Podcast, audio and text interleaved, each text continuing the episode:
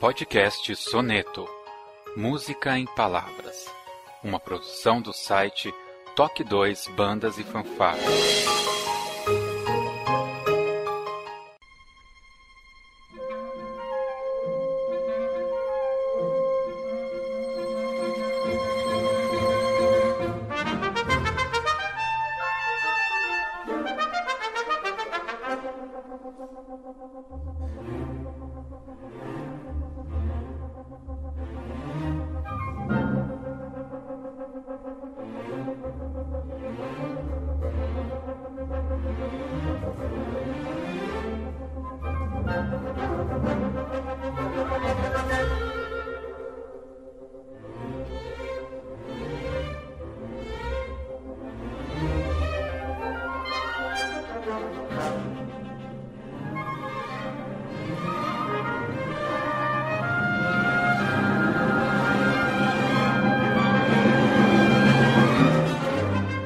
Bom dia, boa tarde, boa noite, seja bem-vindo ao Toque 2 Podcast Bandas e Fanfarras. Eu sou o Josi Slay e este é o episódio piloto do nosso programa Soneto, onde nós vamos entrevistar personalidades aí do meio de bandas e fanfarras, pessoas que fizeram acontecer, pessoas que têm uma história diferenciada de vida para contar pra gente, para inspirar os nossos passos. E hoje é a estreia do Soneto, então eu estarei aqui com um amigo meu que nós participamos um bom tempo lá da Corporação Musical Lira de Mauá, nem sempre, né, Lira de Mauá, que é o talentosíssimo trompetista Flávio Gabriel. Olá, Flávio. Oi, Josilei, tudo bom? Olha, um grande abraço para todo mundo que está ouvindo a gente aí. É uma honra saber que eu estou participando da estreia desse programa como representante de alguém que saiu do meio de bandas, né? Num meio que tem tanta gente boa. Putz, eu podia citar uma lista aí de uma galera, sei lá, só na minha cabeça agora acho que de cara vem 5, 10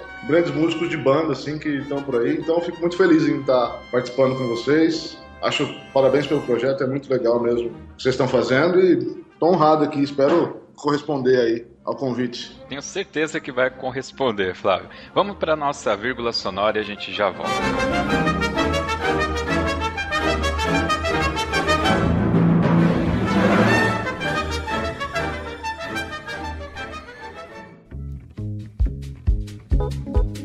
Este programa tem o apoio cultural de Veril Instrumentos Musicais. Veril, mais de 100 anos fazendo música no Brasil e no mundo. Visite o site veril.com.br.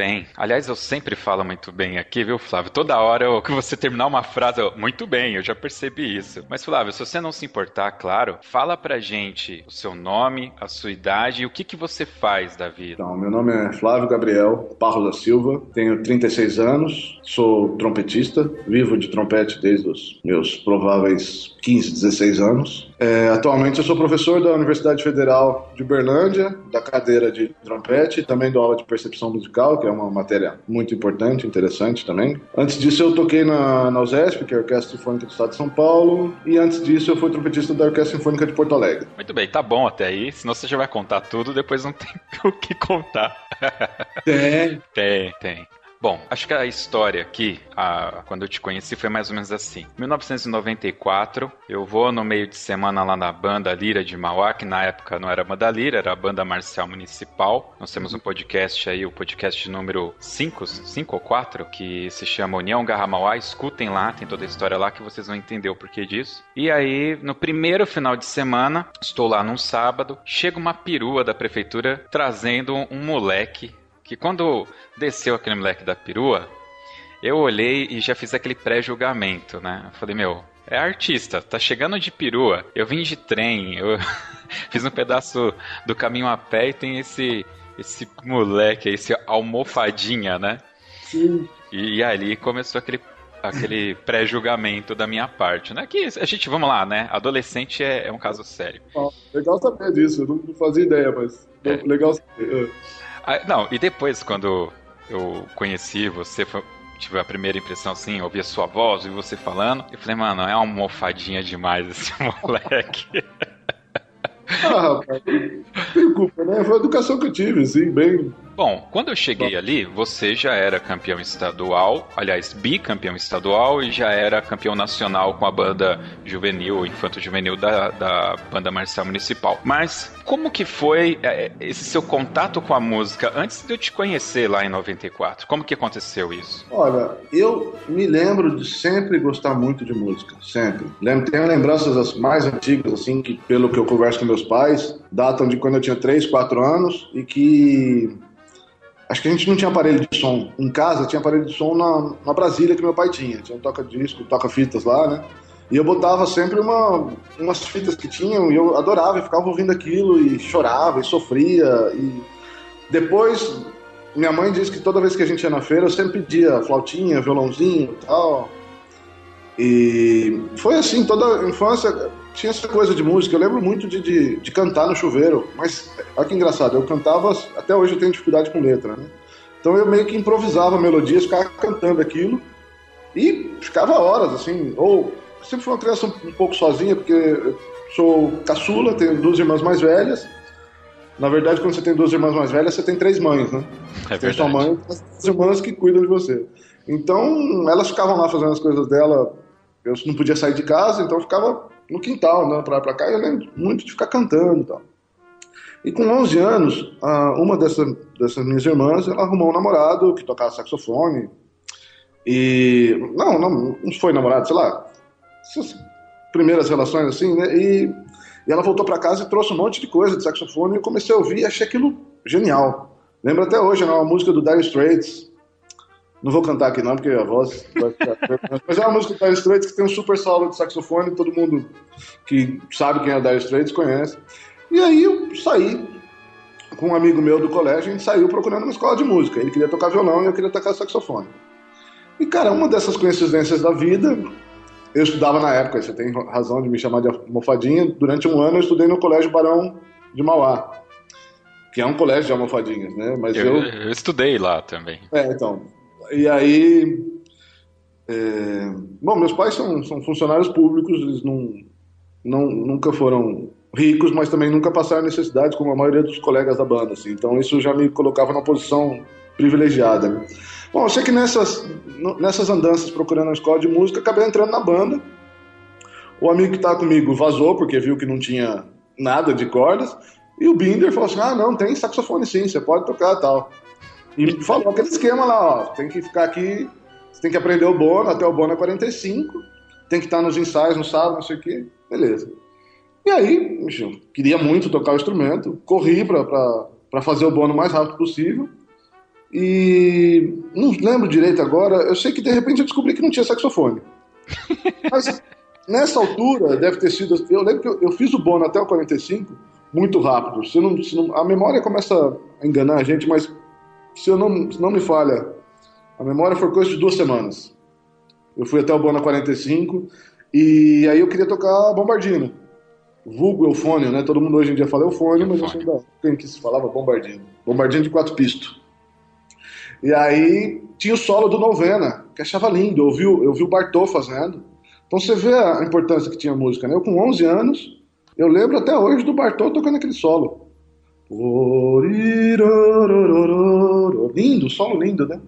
E aí queria tocar Bombardino, só que com 11 anos o Binder olhou pra minha cara e falou assim: não, não tem como, porque você é muito pequeno e tal. Aí ele falou assim: não, mas então eu vou botar você no melofone, depois você vai pro Bombardino. Mas, poxa, com todo respeito ao melofone, se tinha uma coisa que eu não queria tocar era melofone. Preconceito. É, total. E aí ele olhou para mim e falou assim: olha, mas você tem boca de trompetista, acho que você vai ser um bom trompetista. Pronto, ele me ganhou aí. Porque que criança não quer ser bom em alguma coisa, né? É verdade. Aí ele me deu, botou o instrumento na minha mão e aí a partir daí eu comecei a estudar, tocar horas e horas, ficar com o instrumento para cima e para baixo. Estudei muito, assim, adorava o instrumento. Uma outra coisa que foi que o Binder teve uma participação especial. Comecei então no final de 91, começo de 92. Ele teve uma participação especial no Vou contar uma historinha, já que eu conto história, então tem uma especial do Binder já de cara. Que é o seguinte, eu tava, sei lá, três meses na banda e a banda ia viajar para Goiânia. que, que um moleque você faz? Você fala para suas irmãs que vai viajar, não sei o quê, elas inventam de eu ir, de eu não ir no ensaio e ir no shopping comprar roupa para poder viajar. moleque, fui comprar roupa para poder viajar. Voltei no outro ensaio, o Binder perguntou por que, que eu não tinha ido. E eu falei, ingenuamente, que tinha ido comprar roupa para poder viajar. Ele falou: Ah, é? Então você não vai viajar. Ponto. e era assim mesmo. Fiquei mal pra caramba, porque era a primeira. Nossa, imagina, sair de São Paulo pra Goiânia, praticamente uma viagem intergaláctica, né? Intergaláctica, não é nem internacional. Era uma viagem, né? E aí não fui, fiquei mal pra caramba. Saí da banda um tempo, fiquei três meses sem aparecer. Fiquei muito mal. Mas aí acabei voltando. Fui lá, conversei com ele. E aí ele deixou eu voltar. E a partir daí, o ano de 92, eu estudei muito. E no começo de 93, o Binder chamou meus pais e falou que ele achava que eu tinha muito potencial e que se eles quisessem investir seria muito legal, que eles poderiam de repente comprar um instrumento, alguma coisa assim. E meus pais, eles não conversaram isso comigo. Eles só, eu lembro que teve essa reunião, eles falaram: "Ah, o Binder falou que você vai muito bem e tal", mas não falaram do instrumento. Imagino que na época eles não tinham dinheiro, estavam tentando ver, eles iam comprar e aí passou, sei lá, um ou dois meses, o Binder falou para eles que eles não precisavam mais comprar o instrumento. E isso é uma parte muito legal. O Binder comprou um trompete que me deu, comprou um trompete para ele e deixou comigo para usar. Isso foi assim um, uma mudança de, de, de, vida é, um reforço naquilo que eu te falei. Você, todo mundo quer ser bom em alguma coisa quando é criança, né? E você tem um maestro dizendo que você tem talento para aquilo. Depois ele diz, chama seus pais, dizendo, olha, faz um ano que ele está tocando, ele está indo bem. E depois ele te dá um trompete. E aí uma outra coisa muito marcante também, ele fez uma gravação para mim do na época não tinha CD, e ele tinha CD já, e ele gravou um disco do Maynard Ferguson para mim. E escreveu assim, é, do Maynard Ferguson para o futuro Flávio Ferguson. E aquilo marcou de, demais, assim. Então, meu início na banda, além de eu sempre ter gostado de música, é, eu, sempre, eu sempre recebi muito estímulo para tocar, né? E aí isso me. Então, quando você me conheceu, eu tava nessa daí. Certamente, cara. Você vivia com os métodos que ninguém tinha ali no, na banda, ninguém andava com aqueles métodos, aquelas revistas. Você falava muito de um cara Schuluter, a gente zoava, não sei se é assim. Ah, é, isso, aí, isso foi depois. Quando você me conheceu, em 94, ainda não, não tinha ouvido falar de Schuluter, não. Mas eu já tinha aproveitado uma aula que o, Fer, que o Binder chamou o Fernando Lopes, que é o nosso primeiro trompete de teatro municipal, excelente trompetista, assim, excelente mesmo. E um cara muito legal. E hoje, hoje é meu amigo, assim, tipo, ele diz que é meu fã, eu sou fã dele, assim, a gente volta e meia toca junto. E eu lembro até hoje, ah, você foi o primeiro cara que me deu uma aula profissional e tal. E ele levou o método Arban. Ele falou assim: oh, esse método é muito bom, vocês têm que ter. E eu lembro que ninguém fez cópia. E eu fiz. Pedi pra minha mãe fazer a cópia, né? Ela fez a cópia, encadernou tudo. E eu andava com o método pra cima e pra baixo. E o pessoal achava que eu era Acho que mais uma das coisas que achava que eu era mofadinha, né? Porque enquanto todo mundo estudava Amadeu Russo, eu já estava estudando Arban. Que, poxa, se você tem uma aula com alguém, a pessoa te diz como é que você faz. E se você não faz, de que adianta fazer aula, né? Então, e aí, isso foi em 94. Eu, na época que você me conheceu também, meus pais já tinham mudado para o interior, para explicar para o povo aí que está ouvindo a história da, da perua assim, meus pais mudaram para o interior e meu pai sempre foi muito amigo do Binder e sempre apoiou muito a banda, né? Pelo menos moralmente falando. E o, o Binder falou com ele que gostaria que eu continuasse na banda. E meu pai falou: não, tudo bem, eu mandei ele para São Paulo, mas eu acho perigoso deixar um menino com 13, 14 anos em São Paulo pegando o metrô. Desse...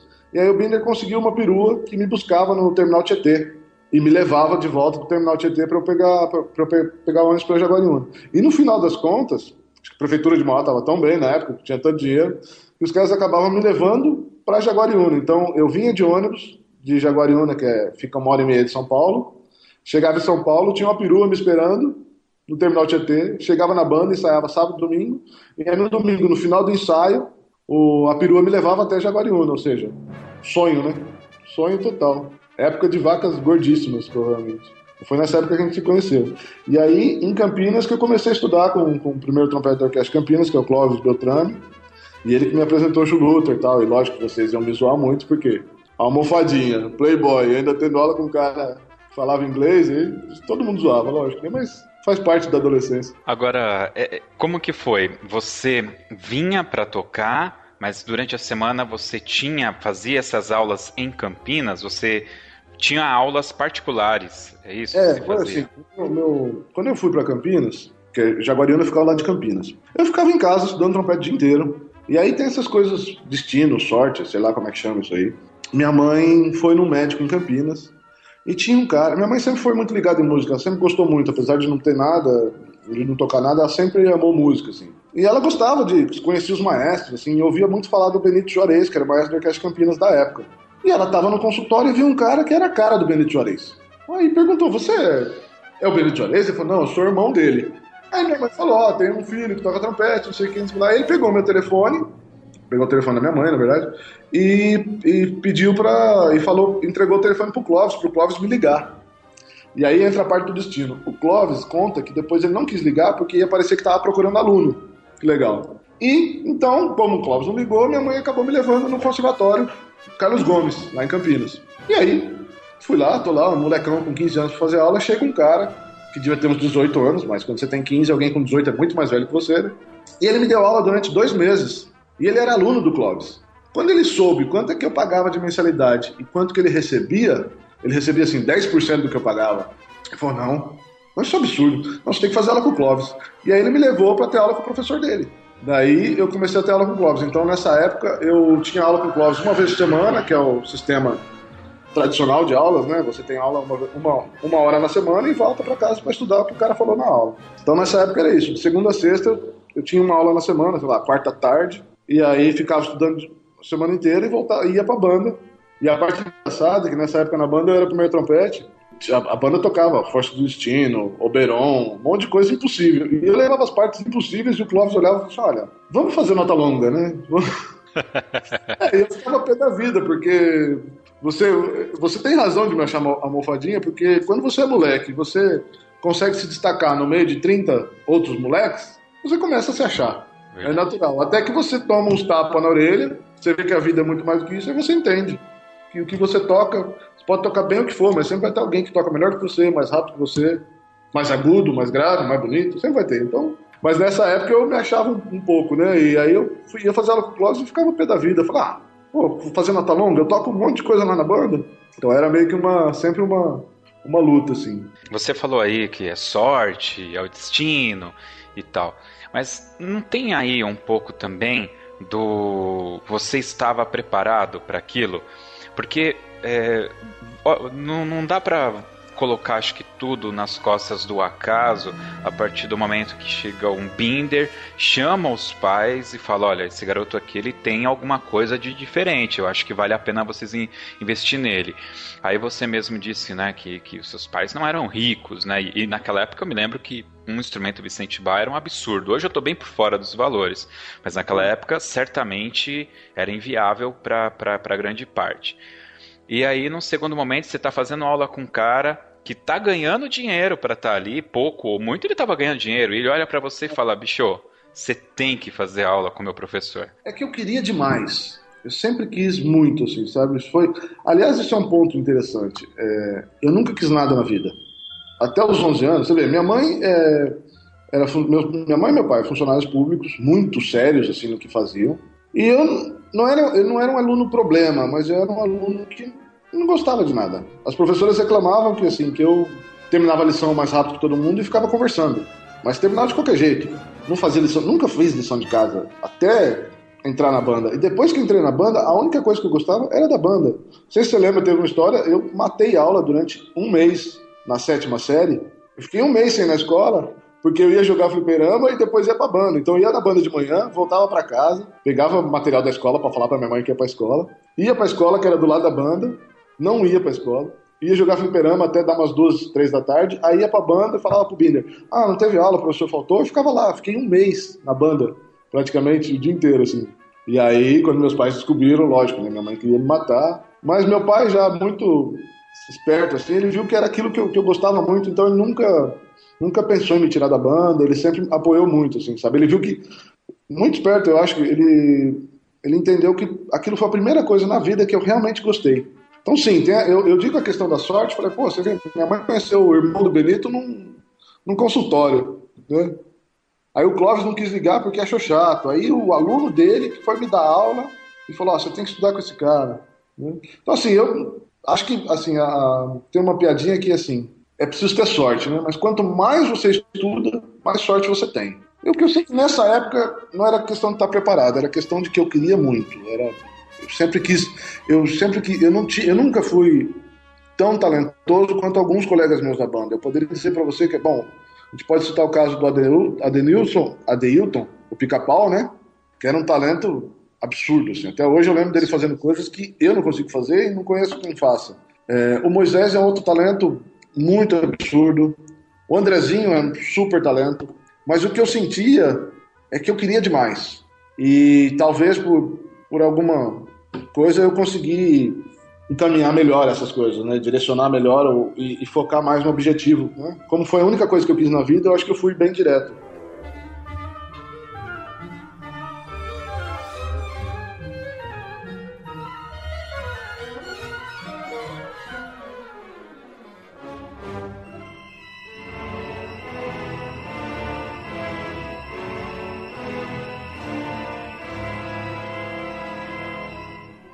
Agora, vamos dar um, um, um, salto aí. Eu acho que o pessoal já, já, já tem essa biografia inicial. E é interessantíssimo, cara, porque o pessoal que é da banda de Mauá e até o pessoal que é aqui de São Paulo, né? É quase impossível falar em banda sem citar o nome do Binder. E é uhum. interessante, né? Ele, ele era um cara que a gente xingava pra caramba, ficava com raiva dele pra caramba, mas a gente, depois que cresceu, principalmente, né, parece que enxergou melhor por que, que ele era daquele jeito. A gente entende a personalidade dele, mas entende que ele queria o nosso bem, né? Ele estava querendo guardar, né, o, o, o, que é dele. Isso é muito interessante. Eu vou pegar aqui um exemplo do meu primo, Fabiano, que ele não teve aqui em São Paulo grandes oportunidades, ele não, não conseguiu se encaixar como músico, que era algo que ele gostaria de fazer. Então, ele pegou, foi para o Recife, e ali ele conseguiu se estabelecer como músico, né? Ele teve, ele chegou em determinado momento, ele tinha o trabalho dele convencional, ele era técnico em química e à noite estudava o eufônio, né? E até que ele viu que não ia dar aqui, no, aqui em São Paulo, né? Aqui a gente tem muito aquelas bandas furiosas de prefeitura, que paga ali, é a paga e tal. E ele é um cara que ele sabe que ele não é aquele cara que tem o dom, ele não é, é virtuoso, mas construiu uma história lá. Só que a história dos músicos da nossa idade, aquela galera, quando a gente olha, a gente percebe que nem todos conseguiram se encaixar tão bem, como foi o caso do Marinho, o seu caso, né? E outros aí que a gente conhece. Por quê? Entra né, né, nos 15, 16 anos, parece que eles são puxados para aquele esquema do casamento, puxados para fazer baile, e, e acaba entrando nesse, nessa é, vertente mais popular que é cheia de perigos. Não estou falando que a, a, a vertente clássica não tem os seus perigos, mas eu eu estou de fora, né? Eu faço esse julgamento que é, é, é uma vertente que merece muito cuidado para você não se deslumbrar ou não ir para um lado que vai te consumir, né? Vai consumir inclusive a sua saúde. Então eu acredito que para você, porque quando chega lá 15, 17, 18, o pai chega uma hora e fala: "Bicho, tem que trabalhar". Como que foi isso para você? E para servir mesmo de exemplo, porque eu vejo muitos garotos que chegam nessa idade, 15 anos, você vê que o cara tem qualidade, tem como ele ter uma boa carreira no instrumento dele, mas ele se perde nessa gestão da carreira dele. Como que você fez essa sua gestão da carreira? Então, é, como eu falei, com 15, 15, 16 anos eu comecei a fazer casamentos em Campinas, né? Só para encerrar a parte lá da banda, eu saí da banda no, em 96 porque estava tava muito cansativo vir todo sábado e domingo, e já nessa época eu, eu entendi que para eu poder tocar o que eu queria tocar, eu precisava estudar no sábado e domingo. Estudar é diferente de tocar. Então eu tive a sorte assim, de encontrar um excelente professor, o Clóvis é considerado um dos melhores professores do Brasil. Para você ter uma ideia, eu posso citar, vou citar três alunos dele, me incluindo, mas assim, uh, o Paulo Ronck é hoje professor, doutor em trompete, professor da Unicamp. O Eliezer Ribeiro é primeiro trompete de Porto Alegre e passou na Filarmônica de Israel. Eu teve toda essa, tem o meu currículo já falado aí, mas tem, ganhei prêmio em Praga, tive toda uma atividade internacional também. E assim, quando um professor tem um aluno bom, pode ser que o aluno seja bom, né? Quando um professor, isso tem três, mas tem, dá para citar dez aí. Quando um professor tem 10, 15, 20 alunos bons, é um excelente professor. Então eu tive sim. A, aí que eu digo um pouco de sorte, né, de ter caído nas mãos dele. Então, com 15, 16 anos, eu fazia casamentos lá em Campinas e ganhava. É, eu lembro, em 96 eu ganhava 50 reais no casamento. Talvez hoje seriam 100 reais. Fazia às vezes dois na sexta e três no sábado. Então, com 16 anos, eu estava ganhando quase mil reais por mês de casamento. Era mais do que minhas irmãs mais velhas ganhavam trabalhando de peão na firma. Sem nenhum demérito a ser peão, mas elas trabalhavam aquele esquema. Acorda às quatro e meia da manhã, trabalha de sete às dez da noite, sei lá, é um trabalho bastante bruto, né? E eu ficava em casa o dia inteiro estudando trompete, ia para o colégio, voltava e ganhava mais do que elas, né? Então, aos 18, e aí, aqui, mas aí vem a questão da, da decisão de carreira. Com 18 anos, eu fiz prova para o Unicamp, Tirei 9,5 em música e 0 em química. Porque, como eu falei para você, nada me interessou na vida não ser trompete. E aí quis o destino que eu não passasse na prova da Unicamp, porque eu teria feito faculdade com o Clóvis. Isso foi em 98. Em 90, eh, final de 98, começo de 99. No final de 99, o Nailson Simões, que é, esse eu posso afirmar que é o maior professor do Brasil da atualidade, estatisticamente ele é professor da maioria dos professores das universidades federais ou das universidades estaduais também que tem no Brasil. Ele tem, sei lá, pelo menos três professores dando aula em universidades, todos foram alunos dele. Então, eu queria estudar com ele e ele veio dar aula no Rio de Janeiro. E aí fiz vestibular de novo para a Unicamp e para a Unirio e passei nas duas. E aí vinha a decisão. Nessa época eu já tinha, estava ganhando também aproximadamente coisa de dois mil reais quase. Eu tocava na Banda Sinfônica de Sumaré, funcionário público da prefeitura. Tinha meu carro, tinha uma namoradinha lá em Campinas e falei pro meu pai: Olha, eu vou estudar no Rio de Janeiro. Meu pai, você tá maluco? Você tem emprego, você tem tudo, você tá, a Unicamp está do lado de casa, você vai pro Rio, por quê? E meu pai, com todo o preconceito que ele é de direito, porque nordestino, super trabalhador e tal, tinha aquela visão do Rio, que o Rio era uma bagunça e tal, né? E eu falei, não, pai, eu vou pro Rio. Ele falou, ah, você pode ir, mas eu não vou te ajudar, não. Se vira, né? meio que não querendo me ferrar, mas querendo que eu ficasse, que pai que não quer que o filho fique perto de casa. E aí, nesse momento, eu largo um emprego de dois mil reais, eu perco o carro, não perdi a namorada, mas você deixa de ter a namorada, né? Porque você vê ela uma vez por mês ou mais, e vou pro Rio de Janeiro, com o dinheiro que eu tinha, né? Fui morar naquele esquema de. Sabe quando você vê. Antigamente você tinha que procurar vaga, você via aqueles anúncios em orelhão. Aluga-se vaga, não sei o quê. E aí imagina, eu, aquele almofadinha que você viu, que não tinha crescido muito, tinha passado quatro anos, cinco anos por aí, estava morando em Copacabana, numa rua, com perdão das palavras, mas é uma rua famosa, famosa por puteiros. Eu, e eu dividia o apartamento, era, olha como era o apartamento. Meu Deus. O meu apartamento era o seguinte, era um cara é, costureiro que costurava para as prostitutas. Meu Deus, cara com, com português bem, bem bom, e não entendo isso como preconceito, porque eu adoro ele, sou amigo dele até hoje, mas é uma bichona louca. louca, assim, feia pra caramba, engraçadíssima. Ele tinha o quarto dele principal, e o outro quarto morava um senhor, de, na época, senhor, né? Na época tinha 40 anos, que vendia produto da Avon. e com todo respeito, uma pessoa com 40 anos vendendo produto da Avon, morando em vaga, talvez não esteja bem encaminhada, né? Pelo que a gente pensava na época. Hoje eu tenho outras visões, mas na época eu fiquei bem escandalizado. E um outro rapaz da minha idade, que era autorofilista, e que eu vinha saber depois que ele era Michê, garoto de programa. E eu, ah. com o meu trompetinho, morando lá, nós quatro. Porque era a grana que eu tinha, 150 reais por mês para pagar na moradia. Durante seis meses foi assim. E aí meus pais entenderam que eu realmente queria muito tocar trompete, que eu estava muito afim, que eu estava levando a sério, e aí passaram a me ajudar. E eu não tenho uma vírgula para reclamar do meu, do meu pai, porque eu acho que isso foi um puto aprendizado, assim, sabe? Foi um aprendizado muito legal. E eles viram que eu estava indo bem e começaram a me, a me, ajudar. Então eu tive a sorte de ter a ajuda deles.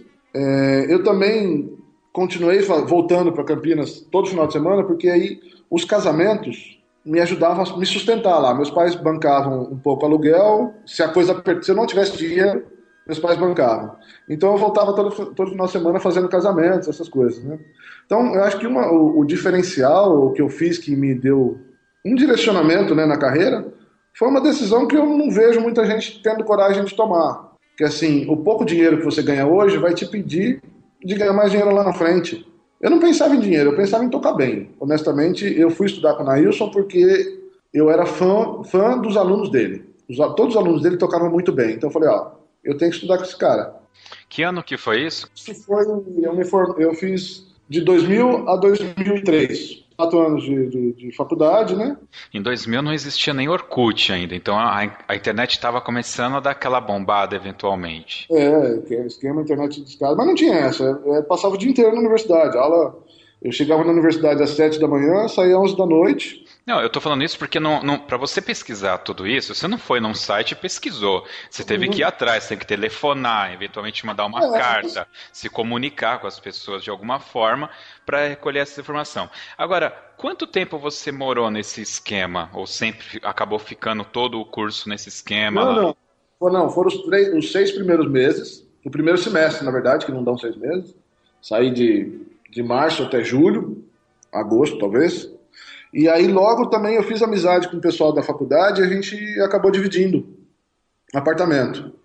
E aí que veio o auxílio dos meus pais tal, eu fiquei mais tranquilo, assim, né? E então foi só o, o, começo que foi mais complicado. Agora, de qualquer forma, morar longe de casa, mesmo que seja no seu próprio país, é complicado, porque assim, domingo tá todo mundo em casa almoçando com a família e você tá lá sozinho almoçando com seguranças da, da, da, da universidade, né? Que era divertido também. Eu fiquei amigo de todo mundo. Eu passava o dia inteiro estudando, mas quando você. Isso é muito bom. Quando você não tem dinheiro, não tem nada, você só tem seu instrumento, aquilo tem que dar certo. Não tem que dar certo porque você quer ganhar dinheiro, mas assim, você tá triste, você vai estudar instrumento. Se você tá feliz, você não tem com quem dividir, então você vai estudar, entendeu? E eu nunca fui um cara que gostei muito de praia, né? Mesmo morando no Rio, pra ir no Rio, para ir na praia no Rio, você tem que. Eu não, eu não podia perder o tempo de estar na praia, né? Hoje eu gosto muito, tá? mas na época, sábado e domingo, quando eu não voltava para Campinas para fazer casamento, eu ficava o final de semana inteiro estudando lá no, no, Rio, né? Então foi uma experiência maravilhosa. Foram assim quatro anos que eu evolui muito, de uma maneira porque às vezes a gente não percebe que está evoluindo, mas a faculdade do Rio dava para perceber. Era cada aula era um, era um evento que mudava a vida, assim, sabe? É, é tá vendo como que eu acho complicado usar a palavra é, sorte. Veja só, eu conheço, você possivelmente conhece muitos que na mesma condição que você, o pai ajudou, deu dinheiro. Não, você vai para lá, eu vou te colocar morando no melhor lugar. Você precisa de qual instrumento? Tá aqui o melhor instrumento, tudo. Só que o cara é, não não se empenha. E o cara foi, eventualmente até termina a faculdade, mas não tem a mesma evolução. É diferente de você pegar, ver seu filho sair de casa e morar num lugar como você descreveu, que está fora dos nossos eixos é, morais, fora daquilo que a gente está acostumado, né? E aí o seu pai imagina sua família olhando e vamos ver se esse, se esse moleque não vai se meter em confusão lá. Então nesse meio que poderia te corromper de várias formas, você poderia à noite sair para badernar, enfim, muita coisa errada você teria acesso certamente ali. Mas eu acho que você falou tudo, cara. Você escolheu, ou melhor, você não tinha tempo para isso naquele, naquele momento. O tempo que você tinha e o seu objetivo naquele momento era estudar o seu trompete, era estudar o seu instrumento e ser o melhor naquilo que você se propôs. É, nem tudo, nem todo, toda relação. O pessoal gosta de fazer muita relação música com esporte, né? Nem toda relação é exatamente igual, mas tem muita coisa do esporte também. Tipo, no caso da gente, como instrumentista, não dá para você encher a cara e no outro dia estudar. Não tem como. Né? Tem gente que consegue, mas eu, eu nunca consegui. Nunca foi minha, minha praia. Eu sempre. Era, era muito prazeroso estudar. E assim, eu tenho. Acho que no, no, no meu. Eu tenho um blog também, né, na, no Trompete Online. De vez em quando tem algumas histórias, acho que eu já contei lá. Era essa coisa. Não tinha como não. Eu nunca pensei em que não ia dar certo. Eu sabia que uma hora ia dar certo, mas era sempre uma. Eu tinha que. ia dar certo, entendeu? Eu estava estudando, era só fazer aquilo que uma hora ia dar certo, mas eu tinha que fazer meu papel. E meu papel é o seguinte: era acordar cedo, estudar o dia inteiro.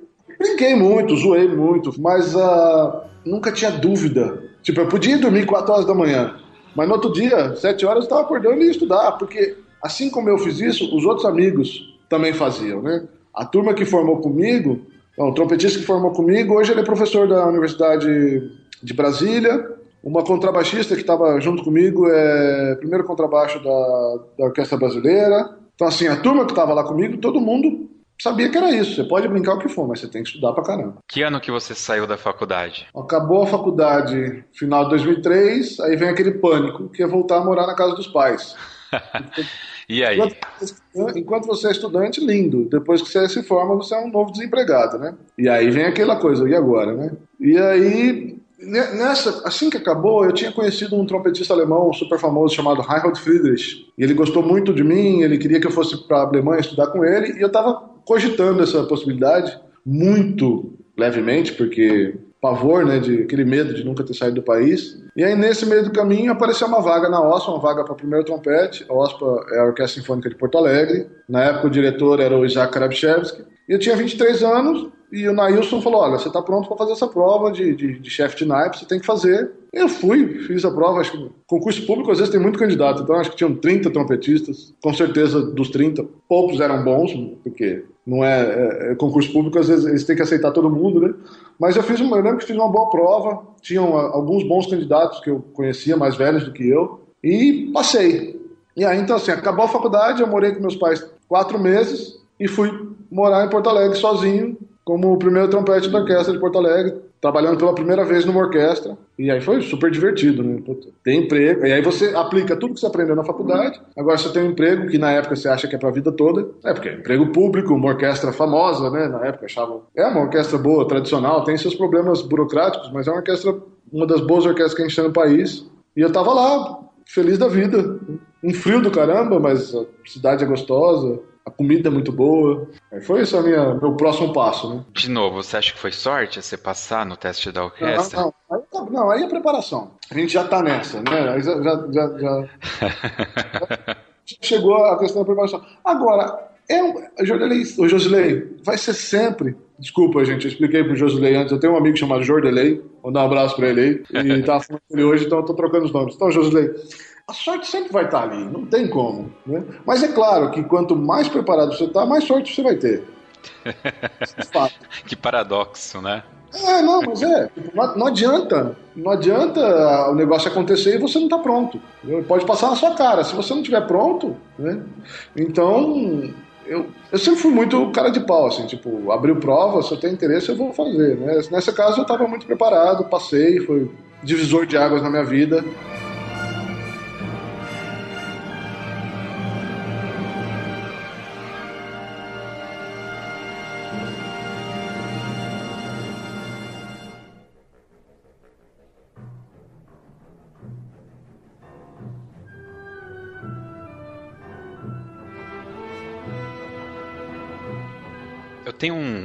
Cunhado que ele era da banda sinfônica do, do, do estado, o Ezequiel.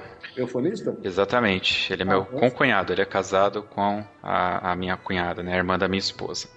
E ele já não está mais na banda sinfônica, ele hoje é advogado. E a gente conversa bastante, né, do, do tempo que ele participava lá. E, e ele tem uma, uma visão que eu acho interessante e que você acabou dando uma esbarrada aí, que é quando você disse que você entrou nesse emprego com 23 anos, funcionário público. Acredito que o salário não seja tão ruim. Não sei se é, é, é um dos melhores salários de orquestras é, é, entre as internacionais, mas pelo que me consta, a orquestra no Brasil paga razoavelmente bem, né? E ele fala: Meu, e o cara entra ali, ele só faz aquilo. E se amanhã ele tem um acidente? E se amanhã ele não consegue exercer mais aquela profissão, aquela atividade? Às vezes ele não está preparado sequer para exercer uma posição de professor, né? Porque tem muitos que exercem só aquilo. O cara só vai para orquestra, toca e volta para casa. Tempo que ele tem livre é para ele. Não investe no estudo, nada. Então, é, fala um pouquinho pra gente, já linkando aqui, porque você foi tocar na Casa Branca, cara. Pelo menos esse foi o link que eu recebi lá, de Mauá para a Casa Branca. Então me fala um pouco, junta aí um pouquinho e, e conta pra gente como que é essa história da continuidade do estudo, ou seja, porque para mim fica muito claro que você continuou estudando até chegar. Como que foi esse convite? Enfim, conta aí pra gente. Em geral, o que eu posso dizer é que os músicos que, que, que, que, coincidentemente, os músicos bons estudam até o fim da vida. É até complicado, porque tem uma hora que não está mais funcionando e o cara continua lá em cima, entendeu? Querendo, querendo fazer funcionar. Então, independente do, do, do emprego, assim, a experiência que eu tenho é que, assim, que músico bom, ele está sempre estudando. Sempre, sempre. Lá na OSPA tinham músicos bons e músicos não bons. E os bons estavam lá. O ensaio começava às nove, sete e meia, oito horas, os caras chegavam, estudavam durante uma hora, tinha um ensaio, à tarde iam estudar, iam fazer outra coisa, ia dar aula. Né? Essa parte do, do, de continuar estudando. E, para mim, apesar de pensar, né, ah, eu emprego a vida inteira, mas lógico, eu queria tocar. Eu nunca pensei exatamente onde eu queria parar. Nunca foi um. Isso talvez tenha, tenha sido uma falha no meu planejamento, mas eu sabia que eu queria ir para frente sempre. Ir para frente era, eu entrei em Porto Alegre, uma orquestra boa, mas eu quero, sei lá, ir para outra orquestra, eu quero solar, eu quero viver mais, eu quero saber como é que funciona. O fato de nunca ter saído do país me privou de, de, de algumas experiências, né? Então, até então. E aí, um belo dia, abri uma vaga para a Orquestra Jovem das Américas, que é um projeto super legal, o pessoal pode pesquisar aí como é que funciona. E eu fiz uma prova e passei na, na Orquestra Jovem das Américas, que elas são jovens de todas as, as Américas que se encontram uma vez por ano. Durante um mês tem ensaio e depois eles saem em turnê, viajando para lá para cá. Nessa viagem, nessa primeira turnê, eu, meu mundo se abriu, né? Porque eu fui é, ensaiar com o famoso Gustavo Dudamel, na época criança, né? Ele devia, acho que ele é dois ou três anos mais novo que eu, eu tinha 25, ele tinha 23. E já estava lá o Dudamel, o pessoal da Venezuela, a gente tocou na Venezuela. E aí meu mundo de, de orquestra e de trompete se abriu, porque eu vi que existia muita gente boa num país aqui do lado do nosso com tanta dificuldade, hoje com mais dificuldade com a gente, e fazendo música num altíssimo nível, né? Então, quando eu voltei para Porto Alegre, eu vi que eu tinha que fazer muito mais. Daí vieram as ideias. Eu, em 2006, eu fui fazer o concurso Maurice André, em Paris, e me preparei praticamente sozinho, porque não tinha professor lá em Porto Alegre, o Nail estava muito longe, conversava com ele às vezes por telefone e tal. Estudei muito e, e, fui bem, tive uma boa classificação, acabei ficando em sexto lugar. E isso me despertou um gostinho assim, falar, não, se eu me preparando desse jeito, eu conseguir ficar em sexto, talvez se eu me preparar melhor, eu posso ganhar um desses concursos internacionais. E não era para ganhar, para ser o melhor, mas é porque ganhar um concurso internacional dá um destaque na carreira que te ajuda muito. Eu, eu, porque tudo que eu queria fazer era tocar mais, mas para você tocar mais, você precisa ser convidado para tocar nos lugares. E ganhar um concurso internacional seria um, uma, uma forma disso acontecer. Então eu voltei para o Brasil em 2007 e acabei um pouco por causa da Orquestra Américas, fui fazer um festival na Venezuela, tem uns vídeos muito legais no YouTube, a gente tocando Choros 10, tocando outras coisas. E em 2008, a Orquestra das Américas, eu sempre fui muito, eu, como vocês já devem ter percebido, eu gosto muito de falar, gosto de liderar, tenho que tomar cuidado para às vezes liderar sem ter razão e às vezes, né, mas eu tento sempre eu gosto dessa, dessa, dessa, dessa coisa de estar à frente do, dos projetos, né? Da, um pouco da minha natureza. E aí na Orquestra das Américas a gente teve uns problemas lá, eu acabei ficando, sendo escolhido como representante dos músicos e eles me chamaram para ir para os Estados Unidos algumas vezes para representar os músicos. Toda reunião que tinha da Orquestra das Américas, você imagina o luxo, você ir para Washington com tudo pago para debater assuntos de importância do, do defender os músicos, né? Era meio que o o sindicato dos músicos estava representando lá os, os, músicos da orquestra jovem. E numa dessas, pintou um convite para tocar na Casa Branca, uma fanfarra, e nada melhor do que um trompete para fazer uma fanfarra na Casa Branca, né? E aí lá vou eu, eles chamaram um trompetista e mais outros instrumentistas que tocavam violino, viola e tal. Só que a peça que escolheram era uma peça contemporânea para percussão e trompete. Então tem todos os meus amigos que são super músicos, que são violinistas, é, alguns percussionistas, outro pianista e tal, estão lá. Tem uma que está tocando pedra, outra está tocando é, chocalho, não sei o quê, e eu estou tocando trompete nesse evento da Casa Branca. Que, assim, para mim, musicalmente, é mais divertido, é engraçado, mas não, não musicalmente, e para quem é músico, isso não, tem, não teve muito significado. Mas eu vivi coisas com a Orquestra Américas muito legal, por exemplo, não sei se você chegou a ver, eu gravei um DVD com o Plácido Domingo, Plácido Domingos, né? E que é um DVD, a gente tocando o Hacking de Verde, super DVD, que mais? Depois tem o próprio as coisas que eu fiz na Venezuela também são muito legais. Eu sempre eu continuei estudando.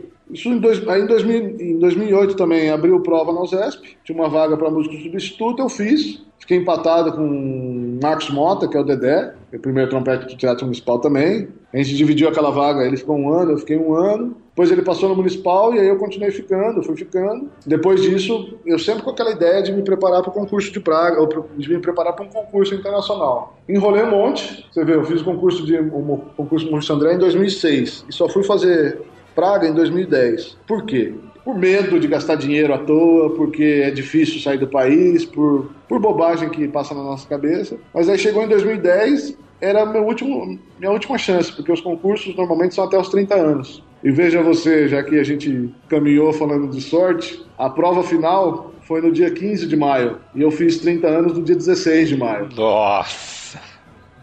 Aí, meu amigo, você pode dizer o que quiser, mas eu não sei se é sorte, se é destino, o que que foi, mas eu estava preparado, mas assim, era a minha última chance, era franco atirador, o último tiro, a última bala na agulha, então ou eu fazia isso ou não fazia. E eu não sei se a experiência de, do concurso em Praga foi é, é, muito legal, porque eu me preparei praticamente durante um ano. Você tem que, você tem que tocar nove concertos de uma vez, uma vez assim, uma semana, são três concertos por dia, né? Três concertos na primeira fase, três concertos na segunda fase e aí três concertos na final. Então a primeira fase foi na segunda-feira, aí tem. Na verdade, a primeira fase começa com 200 candidatos mandando o CD. Aí dos 200 candidatos eles selecionaram 60. Aí dos 60 que estavam lá em Praga, na primeira fase passaram 12 para a segunda fase. E eu estava lá, fui para a segunda fase. Aí, segunda fase, passaram quatro para a final. E aí, para minha felicidade, felicidade do outro brasileiro, do Fábio Brum, que é um excelente trompetista também, é, passaram dois franceses e dois brasileiros. E aí, na final, um francês ganhou o primeiro prêmio, eu ganhei o segundo prêmio, e um outro francês ganhou o terceiro prêmio e o Fábio ganhou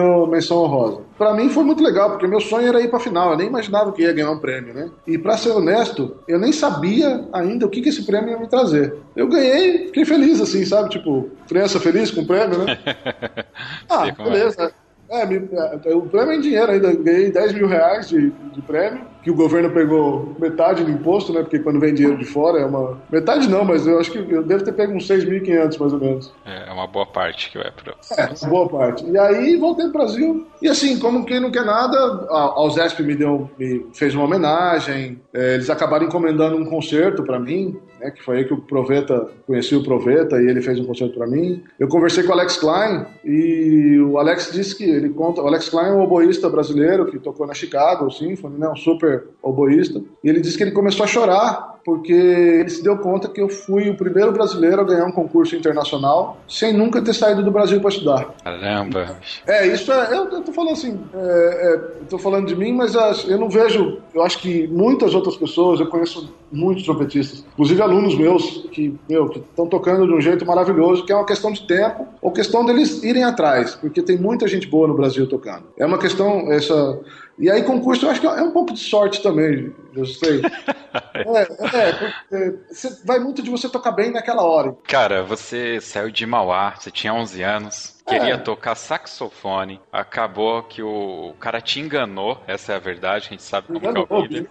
Te enganou, falando que ia aprender sax, olhou para você e falou: Você vai ser um bom trompetista, chama os seus pais fala que eles precisam investir em você, eles não têm como investir. O Binder pega e fala: não, tem que investir, toma aqui o meu instrumento para você estudar. É, os caras conseguem uma perua para te buscar depois que você muda de Mauá, porque querem você é, envolvido. Você sai da banda Lira e continua estudando e vai estudar com um dos melhores, se não o melhor professor do Brasil. Depois você vai morar num.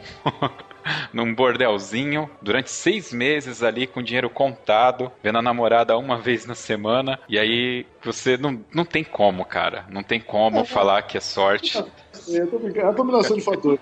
Mas assim, é, aí esse, eu sei que esse fato de ter sido o primeiro brasileiro a ganhar um concurso internacional. Isso, segundo o Alex, eu nunca pesquisei, mas eu, pelo, pelo menos o que ele, os, os, outros artistas que ganharam esse concurso, ele ganhou esse concurso também. Tem, ele comentou, né, de outros artistas como Antônio Menezes, Nelson Freire, não sei o quê. Todo mundo estudou fora, né? E aí eu sei que esse fato de ter só ter sido um aluno brasileiro, tipicamente brasileiro, ele se encantou com isso e me chamou para dar aula no festival de Araguá do Sul. E aí muita, muitas coisas da minha carreira deslancharam, assim, porque quando você começa a dar aula em festival, as pessoas começam a te chamar para solar, você faz vários contatos, né? É bem legal. E aí tem coisas que eu acho que, que vale a pena contar, por exemplo. Quando eu tinha 12 anos, eu fiz prova para a Escola Municipal de São Paulo. Tinha 12 anos. E eu lembro que fui fazer a prova e tinha uma senhora lá na secretaria falando: Não, trompete não vai passar ninguém porque não tem vaga, não sei o quê. Falei: Nossa, que coisa, né? E eu não passei, ninguém passou. Em 2011, eu fui convidado para ser professor da escola municipal. Você vê, eu, eu acho isso muito engraçado. Né? Você não ser aprovado para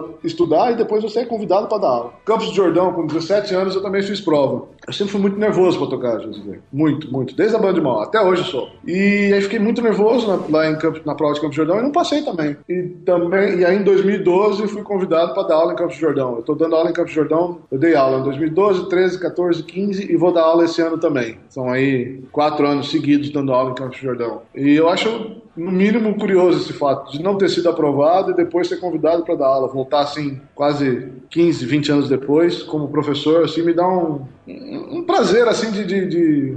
É muita coisa a ser feita na vida, lógico, mas é, é gostoso. Assim. Eu comemoro um pouco, tá? Toda vez, toda vez que me me convidam para dar aula num festival, seja ele em qualquer lugar, eu sempre fico feliz, porque é um pouco daquilo que eu pensava quando criança, inconscientemente, sabe? Eu queria tocar, eu queria mostrar o meu trabalho e, e... hoje eu penso muito diferente. Assim, eu, eu, eu quero tocar porque é um, é um, prazer sem igual, mesmo ficando super nervoso, mesmo sofrendo horrores, mesmo tendo que estudar um ano para tocar uma peça, mas aqueles 10 minutos, 15, 20 minutos no palco, você fazendo um concerto, não tem, não tem preço, assim. Né? E fala pra gente, como que tá hoje? Como que é hoje? É. Onde, onde você está? As decisões, essa, essa foi a, a última decisão que eu tomei de vida foi bastante questionada por vários amigos, né? O pessoal da USESP, todo mundo ficou um pouco em choque, porque eu sempre pensei, quando acabou a faculdade, o Nailson falou para mim, meu professor falou: olha, você tem que fazer o mestrado, o doutorado e arrumar um emprego na universidade, porque para músico no Brasil, o melhor emprego é a universidade. Né? Não é que você,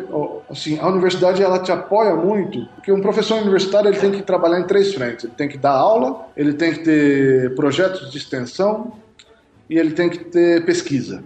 Ele, ele é pago para isso, né? Não é só a parte da aula, é uma parte da sua da sua carreira. Eu sempre gostei muito de dar aula, né? É, foi sempre da minha natureza assim de comunicar, de falar, de passar para frente. Mesmo quando não me perguntava, eu falava, né? Depois você aprende, mas sempre gostei muito de falar e de dar aula. E então apareceu essa vaga na Universidade de Uberlândia. Os meus planos era ir para a universidade lá para os 45, porque tocar em orquestra é muito prazeroso, muito prazeroso. Mas você é funcionário da orquestra. Você tem que estar à disposição da orquestra. Então você toca o que está programado, do jeito que o maestro quer e como ele quer, sempre, né? na, na, na hora que tem que estar tá marcado lá. Isso é muito prazeroso durante um tempo, mas depois você começa a ficar assim, cansado. Eu não já estava cansado, não, mas eu sabia que aquilo, conhecendo a minha natureza, de estar tá sempre buscando melhorar e estar tá sempre buscando coisas novas e querendo tocar mais, o fato de estar na orquestra começava a impedir de fazer os projetos que eu tinha, né? Várias vezes eu fui chamado para fazer solos, convites para dar aula em festivais e eu nunca podia. E a universidade te permite, porque, por exemplo, quando você está na universidade, quando você é convidado para solar, para a universidade isso é, um, é uma honra, porque elas têm um professor que é convidado, ele, ele é convidado a atuar no mercado, né? Então, por exemplo, agora o mês de julho, eu vou estar, tá, eu vou estar, tá, vou estar tá na Espanha na primeira semana, na segunda semana eu vou dar aula em Campos de Jordão. Na terceira semana eu vou para Buenos Aires dar aula no festival. E na última semana eu vou para Santa Maria, no Rio Grande do Sul. Julho, apesar de férias da escola, a gente da, da universidade, você não está de férias porque você está de recesso. Então eu fui lá, cheguei para o meu coordenador, entreguei quatro cartas convites, falei, olha, eu tenho esses quatro convites aqui para dar aula nesses quatro lugares. Ele, ah, beleza, professor. Foi lá, assinou, porque para a universidade é muito importante ter um professor então, eu diria que o, o trabalho na universidade é realmente o melhor emprego atualmente para quem gosta de, de não, para quem gosta de tocar em orquestra, não. Se você só quer tocar em orquestra, o melhor emprego é a orquestra.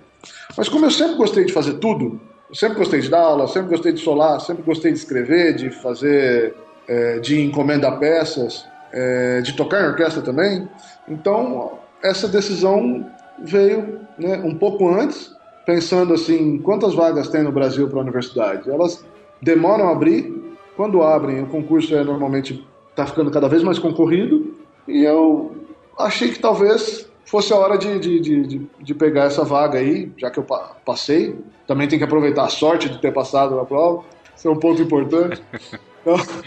Entendi. Tá, entendeu? Então foi isso. Hoje eu estou bem, eu, tô, eu dou, dou aula lá em Uberlândia, estou fazendo o doutorado na Unesp, é, estou fazendo um doutorado que é, é, um pouco sequência, fazer propaganda do meu, meu site aí, do trompeteonline.com. É uma sequência do que eu fiz no mestrado, que eu estou pesquisando ensino à distância do trompete. Porque eu, sem querer, acabei aprendendo muito à distância. Né? Eu já, lá para 2004, 2005, ou mesmo antes, acho que 2002, eu mandava e-mails e mandava gravações para trompetistas internacionais ou outros professores de outros instrumentos. Eles ouviam minha gravação e respondiam um e-mail, falando: Ó, oh, eu acho que você tem que fazer isso, fazer aquilo, compasso tal você toca assim, não sei o quê. Então eu, fui, eu me, me beneficiei muito da internet para estudar. Me ajudou muito, né? Que legal. Então hoje eu estou caminhando para esse lado. Estou na universidade, estou solando não tanto quanto eu queria, mas bastante mais do que quando eu estava na, na, na orquestra. Tenho aí Bicho, planos, eu, eu gosto de ter assim, mil planos. Se 10%, se 5% der certo,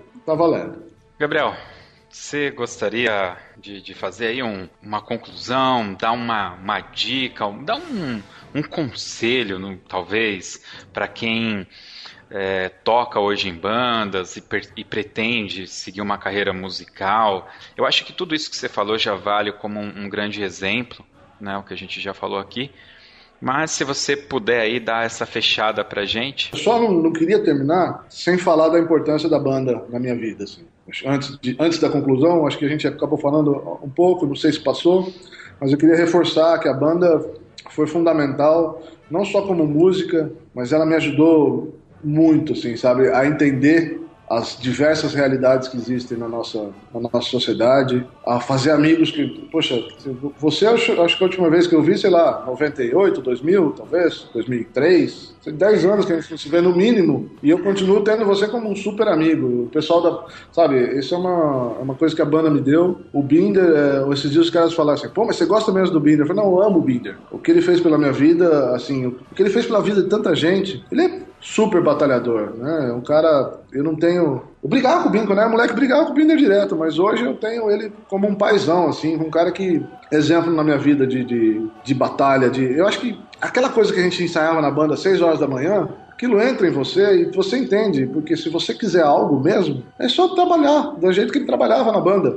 Então eu levei muito da, da, da, da minha cultura, tudo que eu aprendi na banda, né? Entrou na minha, na, na minha vida e, e, foi com certeza decisivo assim para conseguir as coisas que eu tenho conseguido. Conclusão para o pessoal da banda. Bom, se você está na banda e você quer ser músico, se é isso que você, se você não quer, nem tenta. Nem, com todo o carinho que eu posso dizer, assim, não tenta porque assim, é muito difícil, mas difícil demais. Agora, se você quer, a dificuldade não tem nenhuma, porque você vai estudar, você vai, vai, vai procurar os seus caminhos. Ah, fica atento só para quem está querendo mesmo, pra, se você descobre que você quer isso mesmo, primeira coisa é ir atrás dos melhores professores. Não o melhor professor que está à sua disposição. Vá atrás do melhor professor do seu instrumento na sua região, depois no seu estado, depois no seu país, depois no mundo. Essa coisa assim, ah, mas fulano de tal nem fez aula. Fulano de tal não é você. Eu fiz aula durante oito anos, semanalmente. Quatro anos com Clóvis, quatro anos com Nailson. Eu, até hoje, volta e meia, entro na internet e faço aula com grandes trompetistas. Volta e meia, vou para fora do país, ou vou encontrar o Nailson ou o Clóvis e faço reciclagem.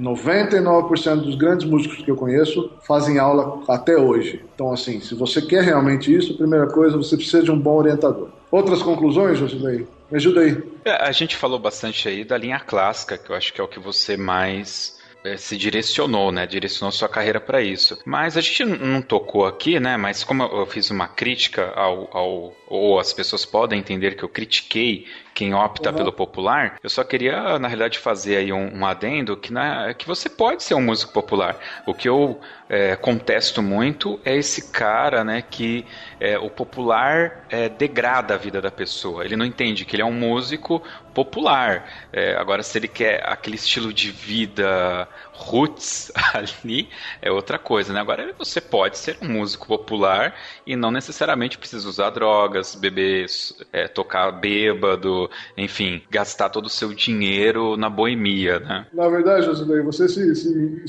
se encrencou bem nessa, na, sua, na sua frase, que na verdade você pode ser um músico erudito e usar todas as drogas do mundo, beber tudo, fazer todas as porras louquices do mundo, porque isso independe, isso é da natureza do cara, não é a música popular ou erudita que vai caminhar ele para isso, né? Eu sou fã de música popular, adoro. O que aconteceu, eu até tentei fazer, durante um tempo eu tentei. O que acontece é que, assim, como eu falei lá no começo, a gente tende a querer fazer aquilo que a gente faz melhor. E então, por uma questão de mercado até, eu vi que eu ia melhor tocando concerto de Brandemburgo do que tocando salsa, entendeu? Mas eu tenho para mim que uma hora eu vou parar e vou começar. Eu quero tocar baile. Eu toquei um pouco, assim. Eu tocar salsa num baile é super prazer, assim, sabe? Tocar pro pessoal dançar, tocar, poder improvisar, é outro sonho meu, assim, sabe? Tocar jazz num nível alto, é, é, assim... Hoje em dia, o Marsalis, uma frase atribuída a ele, mas muita gente diz, tem dois tipos de música, boa e ruim, ponto. Né? Então, ponto final. Eu, eu gosto de música, eu, se o cara me chamar para tocar forró, eu vou, só vou falar para ele, olha, eu preciso aprender, me dá um tempo aí. Eu ouço e, e vou me encaixando, assim, também é importante saber como é que você funciona. Se me chamarem para tocar baião, se me chamarem para tocar reggae, adoro. Eu, às vezes o pessoal vem comigo assim, não, professor, mas o senhor é só músico erudito. Eu falo assim, ó, o que eu tenho para te passar melhor é isso, é o que eu mais sei. Mas, se você quiser conversar sobre qualquer coisa, eu posso te encaminhar, eu posso te dizer, olha, eu acho que do mesmo jeito que eu planifiquei minha carreira para essa área, eu tenho as minhas suspeitas de como é que você tem que fazer para ter uma boa carreira. Música popular ou outro tipo de, de, de música, né? Muito bem. Gabriel, Gabriel, Flávio Gabriel. É ótimo, eu gosto. Pouca gente me chama de Gabriel. Cara, foi um prazerzaço bater esse papo com você. Hum. Certamente você ainda tem muita coisa para falar. É, esse programa ele não termina aqui, né? Nós temos aqui a nossa hum. área de comentários, então as pessoas podem interagir ou podem enviar um e-mail para contato arroba toque2.com.br e eu posso repassar as perguntas para o Flávio sem problema. Agora, quem quiser ter contato diretamente com você, Flávio, faz o seu jabá aí, fala um pouco do seu blog, seus contatos. Olha, eu sou, me acho bastante acessível. Demora, às vezes demora para responder porque a vida tem dessas coisas, mas você pode me achar no Facebook, botar lá Flávio Gabriel, tem um, não sei se minha foto está ainda jogando trompete ou não, mas tem uma foto com um trompetista, provavelmente sou eu. Tem o meu site, que é o trompeteonline.com, tem o meu site pessoal também, que é flaviogabriel.com.br. O trompeteonline.com.br também funciona. E-mail, contato, arroba flaviogabriel.com.br. Você pode me achar festivais Campos do Jordão, Santa Maria, esse ano agora eu vou estar tá, vou tá no festival no Jazz Trumpet da, de Buenos Aires. Tô aí. Quem quiser me achar, hoje em dia não tem dificuldade alguma não. Todos os links, tudo que ele falou, os links citados nesse programa também estarão no post desse podcast. Então não deixe de acessar o nosso site e conferir todos os links lá. Valeu, Flávio, muito obrigado. Vamos então agora para as nossas dicas culturais.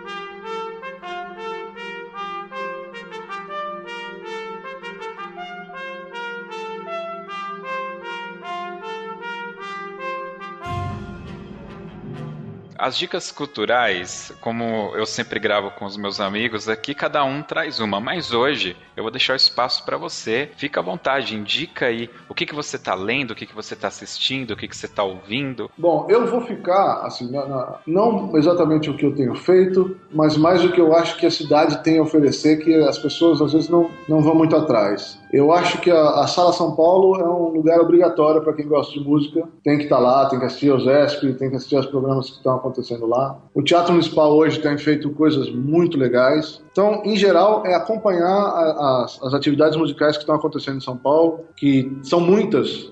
A cidade de São Paulo é uma cidade riquíssima em matéria de música. Quem mora em São Paulo não faz ideia da quantidade de atividades musicais em altíssimo nível que acontecem em São Paulo. Então, minha dica cultural seria essa: acompanhe o que está acontecendo no Municipal, acompanhe o que está acontecendo no Odesp, no Osesp, Teatro São Pedro, no MASP, volta e meia tem concertos muito legais, ficaria por aí.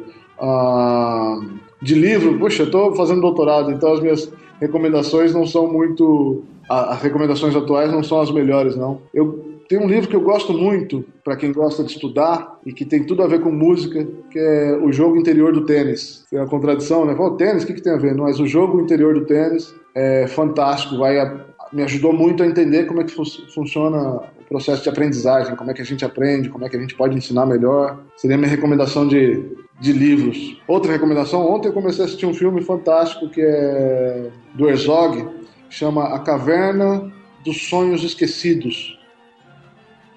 Uma caverna que ficou mais de 20 mil anos isolada, fechada, e aí os caras conseguiram entrar lá agora e tem desenhos feitos pelo homem há mais de 30 mil anos. É um anos. documentário? É um documentário. Se não me engano, chama isso, A Caverna dos Sonhos Esquecidos. Tem no Netflix? É- tem no YouTube inteiro. No YouTube. Ah, outro filme, pra, mas ficando na área de música, um filme que vocês têm que assistir. É, chama Tocar e Luchar Lutar seria em português, mas lutar em espanhol, que é L-U-C-H-A-R, que é sobre os sistemas de orquestra na Venezuela. E para quem hoje quiser saber o que está acontecendo em música no mundo, tem que ir na Venezuela. Musicalmente, eles estão revolucionando o sistema de ensino musical. Aquilo ali é um verdadeiro sonho. Eu já fui algumas vezes, quero ir outras vezes é um lugar inspirador. E esse documentário fala tudo sobre isso. Conversei com, com o maestro Diogo da UCFABAN e ele citou também um, falou da Venezuela. Parece que está realmente tá muito em voga nesse momento, né? Não, acontece, deixa eu te esclarecer. O que acontece na Venezuela é o seguinte: você tem a Orquestra Filarmônica de Berlim dizendo que a Venezuela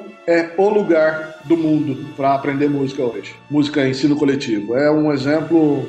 Acho que os maestros de banda vão aprender muito indo para lá, entendendo como é que funciona. Lá, o resumo da história é assim: a música acima de tudo. Não tem. O ego fica para trás, a, as, as brigas ficam para trás. Lá é todo mundo ensinando pelo amor à música mesmo e apesar do país estar passando por um momento super trágico, mas a, a, o nível de música deles é altíssimo. Altíssimo, assim, como eu falei, o pessoal da Filarmônica de Berlim, que é a nossa referência, diz que a referência é a Venezuela. Então eu recomendo aí o Tocar e Luchar, com certeza, como principal vídeo para vocês assistirem na vida algumas vezes. Legal.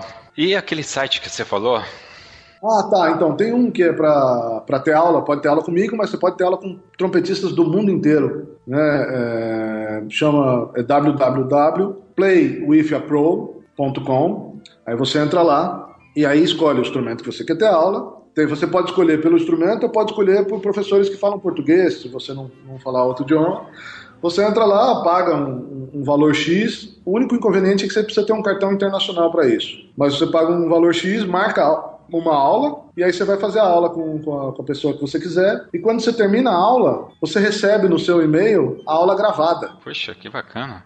Não, cara, imagina, hoje você pode fazer aula com quem você quiser no mundo e ter isso para você para sempre. Se fosse quando eu tinha 11 anos, eu ia estourar o cartão de crédito do meu pai, coitado. Eu ia, caramba, ia ser. Mas são essas, são essas vantagens hoje que a internet traz pra gente. Né? Muito bom, cara. Fica aí então as dicas culturais. Vamos agora para o Toca na Pista.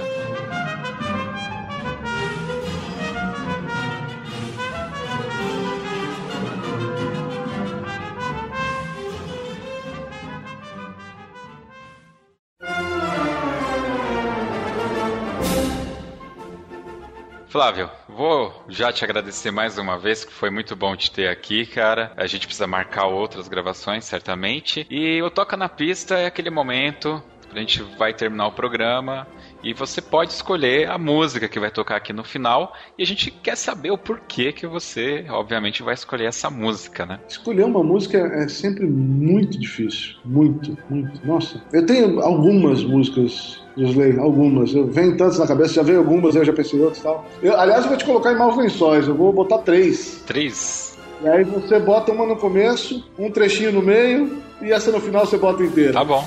Pode ser. Vamos, senão você faz como você achar melhor. Olha, a, a pro final, vamos começar. A pro final, eu acho que a gente deve a nossa infância juntos. Tem que botar a força do destino, porque é um, é um clássico, assim. Ela, sabe que, assim, às vezes em orquestra não é nem tão... O pessoal nem gosta muito de tocá-la, porque acho que já enjoou e tal. Mas pra gente que é de banda, e principalmente pra quem foi da banda de Mauá, a Força do Destino marcou a gente parar para pensar, a gente, ó, é até poeticamente falando, né? A gente falou de sorte, tanta sorte aqui no, no, no programa inteiro, e aí você encerra com a força do destino. Né? Muito bom.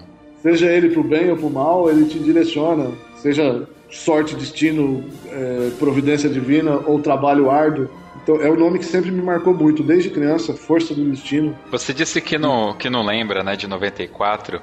Em 94 foi quando a gente estreou essa música, For Destino e o hum, Rei Leão em Caieiras. Eu lembro disso aí, eu lembro, da gente estreando em Aí Caieiras. tem um rapaz, coitado, se ele escuta aqui, eu não vou nem falar o nome dele, mas era o garoto do Flugelhorn, que ele Ah. fez xixi nas calças na. É, era amigão É, nosso. Você lembra, né, disso? Cara, fala pra todo mundo, meu apelido era Chorão na banda. Tinha que fazer xixi, eu chorava, eu choro até hoje. Dependendo, ah, e choro mesmo. E aí eu descobri depois que é, é bom demais. Pra mim sempre me pareceu bom. Na época, quando eu era moleque, eu não gostava. Mas chorar faz bem demais. Você lava a alma, você... Eu choro em programa de mar... em propaganda da margarina. Meu choro. Deus do nem aí. E tô feliz da vida, sabe? E a gente comentou aqui que eh, a entrada, eu acho que foi, sei lá, Brasília ou Best Brother in March, assim, uma música assim. Ah. E lá a banda descendo o bico na, na, na pista lá de Caieiras e você lá, pararam, pararam, pararam, no meio de tudo aquilo. Eu não lembro disso, não. Eu não lembro disso, Cara, não, mas a gente- Mas é possível, porque essa passagem era muito difícil É, pra mim. naquela época, com certeza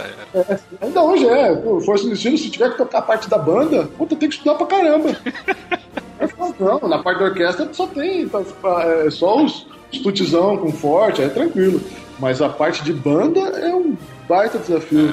Inclusive, eu andei conversando com o Marinho aí, a gente tava planejando juntar, mas aí é um pouco elitista. Nosso plano é juntar só músico profissional que participou de banda, juntar de todas as bandas, sentar e tocar dobrado. Na praça, vamos ali na Paulista, pega uma praça, algum lugar, mas é, é elitista no seguinte, assim, só pode ser quem virou profissional, porque assim, é sem ensaio, é sentar e tocar, ponto. Legal. Vamos ver se, vamos ver se rola aí. De repente o pessoal do Toque 2 consegue organizar isso aí, ajudar a gente. Então a minha música preferida seria aí, Força do Destino. É, eu gostaria de recomendar dois vídeos que tem no YouTube meus, que eu, que eu não por serem meus, mas que são músicas que me, me motivam muito, assim, me emocionam muito. É o Choros 10, de Vila Lobos. Choros 10. É, tem aí no YouTube com a gravação da, da Orquestra da Venezuela, que eu tô tocando, e tem outros brasileiros também tocando. E a outra coisa o terceiro movimento do Concerto de Brandenburguês, número 2. Também tem uma gravação que eu gosto bastante, minha, mas ou qualquer Brandenburgo, qualquer concerto do Brandenburgo é maravilhoso. Mas se o pessoal das bandas que quiser conhecer o, o- o trabalho aí. É isso aí. Josilei, foi um prazer estar com você, uma honra. Desculpa falar tanto, você vai cortando aí o que der.